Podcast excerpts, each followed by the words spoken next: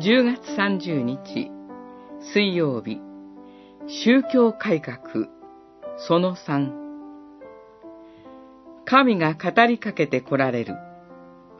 新明記5章23節から27節。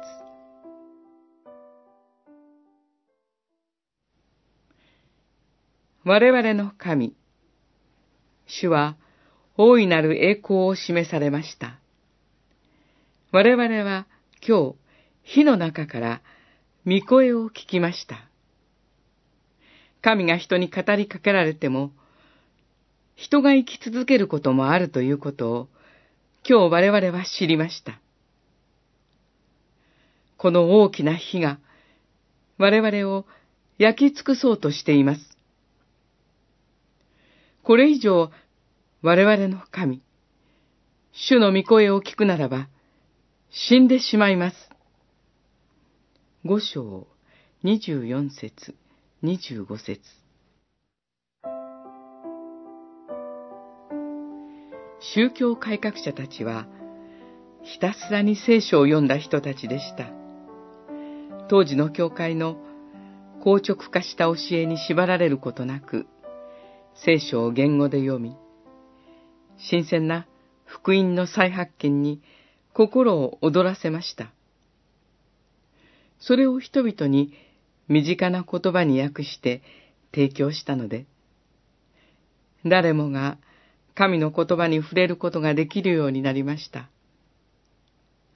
あの時代、人々は神からの語りかけを聞く喜びに満たされていました。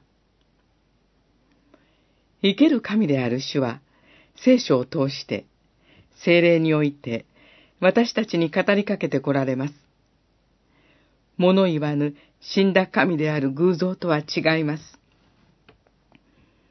今日の箇所にあるように、神から直接語りかけられるというのは、本来恐るべきことです。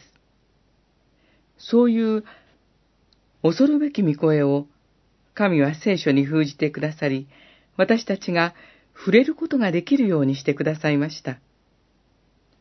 今や私たちは、本としての聖書があまりにも短すぎて、その恐れを見失っている世代かもしれません。